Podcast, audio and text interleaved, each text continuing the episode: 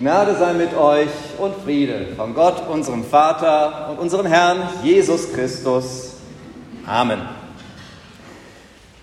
Liebe Gemeinde, wie halten wir es mit dem Glück?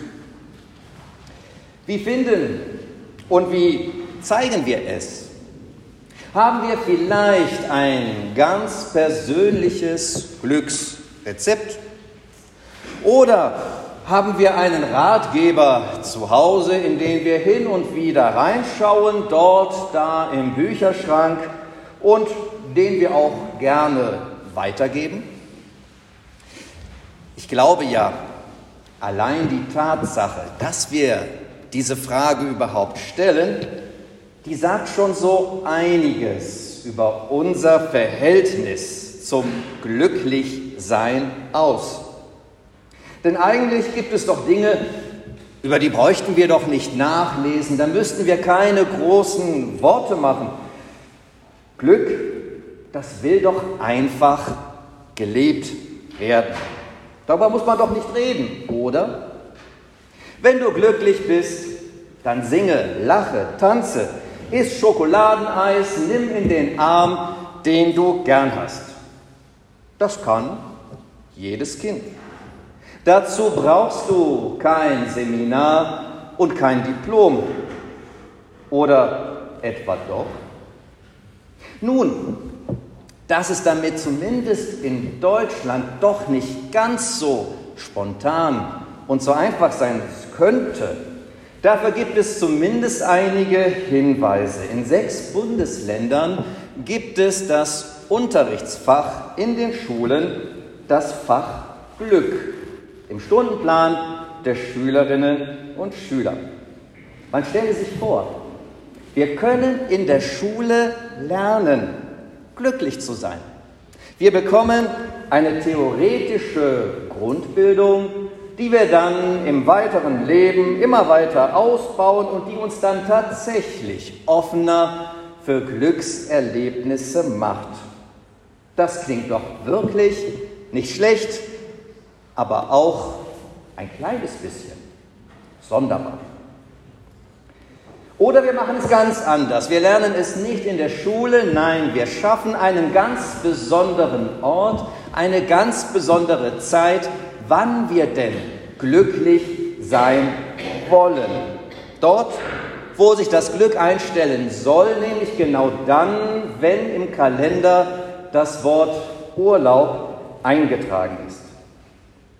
Ja, irgendwie, es scheint doch so eine Spezialität bei uns in der mitteleuropäischen Kultur zu sein, dass wir es doch am liebsten ein kleines bisschen unter Kontrolle brächten. Wir hätten gern das Glück, wenn nicht als Dauerzustand, dann doch wenigstens als planbares Ereignis, als Folge und Belohnung von Mühe und Anstrengung. Kann das funktionieren. Und wenn wir jetzt sehen, wie gesagt, unser kulturelles Verhältnis zum Glück ist zumindest nicht ganz spannungsfrei, wenn wir jetzt vielleicht auch mal explizit auf das evangelisch-protestantische Verhältnis zum Glück zu sprechen kommen. Na, es könnte sein, vorsichtig formuliert, dass sich die Lage noch ein kleines wenig verschärft. Denn auch hier befürchten wir möglicherweise keine hundertprozentige Übereinstimmung von beiden Gruppen, den glücklichen Menschen, die im Überschwang glückserfüllt sind, und der evangelische Durchschnittsmensch. Vielleicht auch unfairerweise.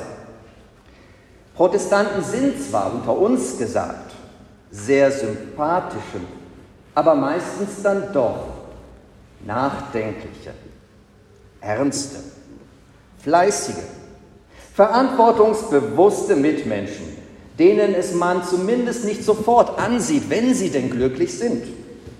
Mit Genuss, Lebenslust, Frohsinn, womöglich gar, wie man bei uns sagt, mit Müßiggang und Karneval, mh, hm, werden sie zumindest nicht sofort und von allen in Verbindung gebracht.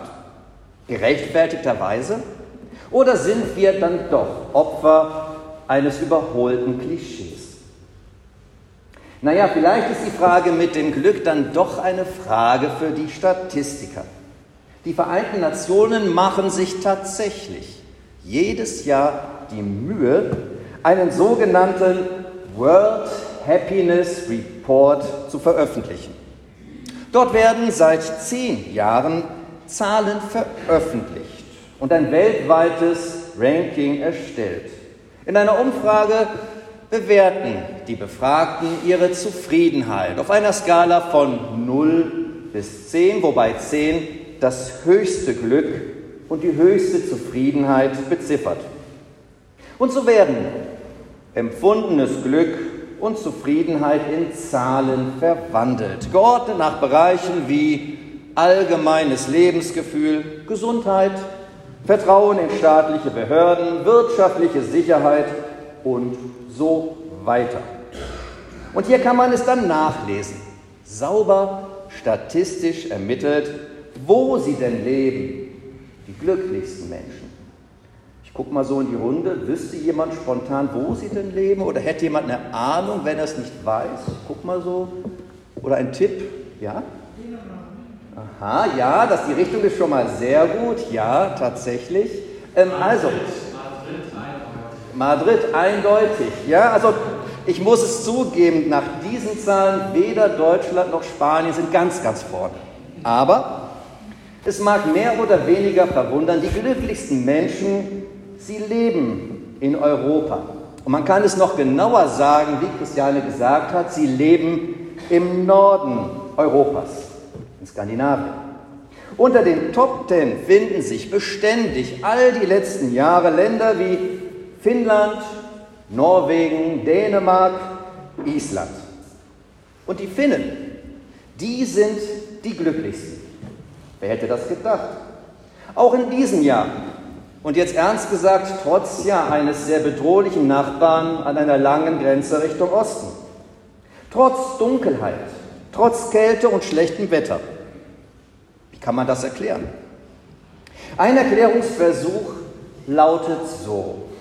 Die Skandinavier im Allgemeinen und die Finnen im Besonderen sind Menschen, die mehrheitlich dann doch ein hohes Vertrauen in ihre Gesellschaft und den Staat haben.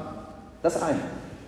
Zum anderen sind sie wohl mit wenigem zufrieden, haben ein gelassenes Verhältnis zum Alltag und sie haben ihre Sauna. Man könnte noch ähm, eines vielleicht hinzufügen anlässlich unseres Reformationsfestes heute. Vielleicht ist das der Grund Ihres Glücksempfindens. Sie sind nämlich mehrheitlich evangelisch. Ah ja, über die Hälfte, 65 Prozent, nur evangelisch. Ja, das sagt doch alles. Also könnte tatsächlich auch hier der Grund für die Zufriedenheit unserer nördlichen Freunde liegen, es könnte doch sein, dass in der christlichen Religion und besonders in der evangelisch-lutherischen Tradition und Auslegung der Heiligen Schrift irgendwie dann doch ein Quell für diese sympathische Gelassenheit liegt, für diese Zufriedenheit, für dieses Erleben von Glück. Ja, lasst uns hier doch mal genauer hinsehen. Ich lese dazu aus dem Matthäusevangelium aus dem fünften Kapitel. Als Jesus die Menschenmenge sah, stieg er auf einen Berg. Er setzte sich und seine Jünger versammelten sich um ihn. Dann begann er, sie mit den folgenden Worten zu lehren. Glücklich sind, die erkennen, wie arm sie vor Gott sind, denn ihnen gehört sein himmlisches Reich. Glücklich sind, die über diese Welt trauern, denn sie werden Trost finden. Glücklich sind, die auf Frieden bedacht sind, denn sie werden die ganze Erde besitzen. Glücklich sind, die Hunger und Durst nach Gerechtigkeit haben, denn sie sollen satt werden. Glücklich sind, die Barmherzigkeit üben, denn sie werden Barmherzigkeit erfahren. Glücklich sind, die ein reines Herz haben, denn sie werden Gott sehen. Glücklich sind die Frieden stiften, denn Gott wird sie seine Kinder nennen. Glücklich sind, die verfolgt werden, weil sie nach Gottes Willen leben, denn ihnen gehört sein himmlisches Reich. Das war, liebe Gemeinde, der berühmte Auftakt der Bergpredigt. Er beginnt mit einem Freudenruf. Wir kennen ihn, vermutlich haben wir das vertrautere Selig sind der Lutherbibel im Ohr. In dieser Übersetzung wird es aber noch hervorgehoben. Ja, selig, aber vor allen Dingen glücklich. Man könnte auch sagen, glückselig sind die friedfertig, die barmherzig sind, die ein reines Herz haben, die Frieden stiften.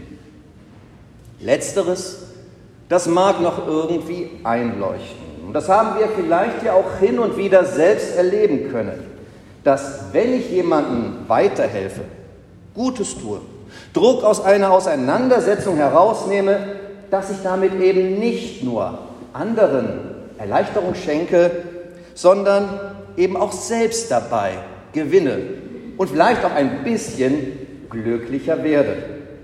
Das ist das eine. Aber nicht nur das. Auch das Leiden an dieser Welt, die Menschen, die trauern, die hungern und dürsten nach Gerechtigkeit, wo Lebensdurst auf Bildungshunger trifft, die materiell Armen ebenso wie die geistlich Mittellosen, mal mit innerer Leere, mal mit leerem Portemonnaie. Selbst die, die Verfolgung erleiden, auch sie werden als Glückliche gepriesen. Und da ist eine offensichtliche Spannung zwischen Freudenruf auf der einen und Leiterfahrung auf der anderen Seite, obwohl oder vielleicht gerade weil beides ganz nah beieinander liegt. Wie kann das gemeint sein? Geht es vielleicht um so etwas wie eine Umetikettierung durch ein nahezu paradoxes Neuformulieren, um Leiterfahrungen die zerstörerische Spitze ein wenig zu nehmen? Du erlebst gerade etwas, was nicht leicht für dich ist. Aber wenn du jetzt darüber nachdenkst, kannst du auch erkennen, wo du dich gerade herausgefordert siehst? Kannst du möglicherweise gerade jetzt spüren, welche Kräfte und Möglichkeiten in dir da sind, die dich stärken, aufbauen und dir weiterhelfen?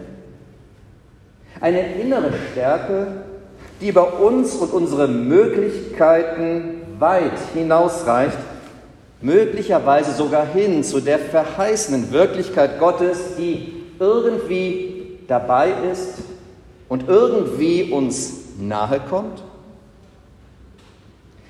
Hier könnte zumindest ein Zugang liegen, den die Reformatoren freilegen wollten. Martin Luther hatte ja schließlich lange und oft vergeblich um diese Freiheit gekämpft, die aus dem Zuspruch kommt, du bist Gott recht.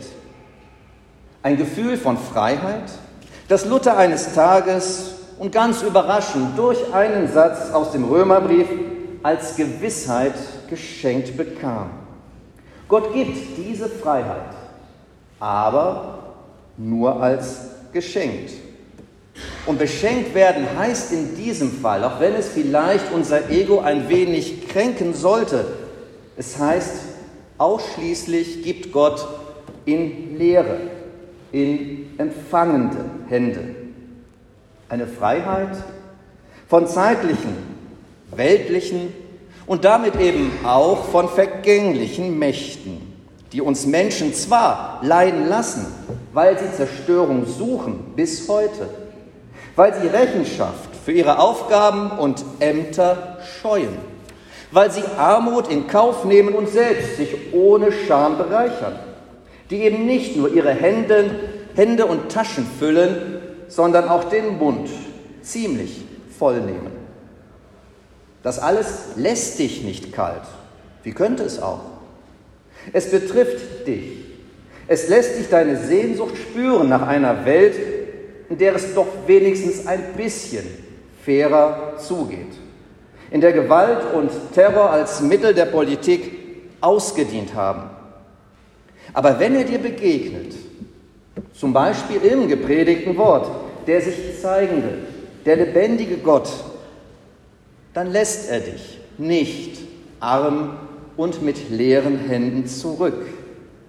Dann legt er etwas in dich hinein, was bleibt und dich stark macht, weiter nach der Antwort zu suchen, die Frieden werden lässt und Mangel stillt. Und schließlich unsere Hände befreit, zum Beten sicher, aber vor allem auch zum Tun des Gerechten, im Rahmen unserer Möglichkeiten als Einzelne und als Gemeinde. Und dazu bekommen wir gleich ein ganzes Bündel an Verheißungen mit auf den Weg. Wir werden zu Gottes Welt gehören, Trost finden, satt werden, Barmherzigkeit erfahren und Gottes Kinder sein.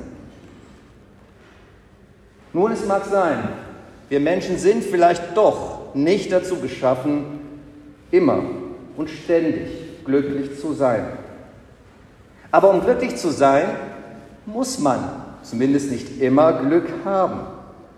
Glück ist das, was sich einstellt und nicht, was wir herstellen. Wir können es eben nicht steuern, steigern oder gar optimieren, unser Glück. Es kommt und geht. Wir empfangen und geben es weiter, weil wir vertrauen, dass ein neuer Moment kommt, der uns anspricht und begleitet. Und wo wir dann doch wieder die Kraft und die Freiheit spüren, Sinn im Unsinn der Welt zu entdecken und festzuhalten, was uns am Herzen liegt. Denn Sinn macht Glück und Glück macht Sinn. Und in Sachen Sinnsuche, das zum Schluss, glaube ich, sind wir Evangelischen außerordentlich geübt. Das können wir. Wenn du glücklich sein willst, dann suche Sinn. Vielleicht haben das schon die Reformatoren gewusst. Und die finden auch. Und der Friede Gottes, der höher ist als alle Vernunft, er bewahre eure Herzen und Sinne in Christus Jesus. Amen.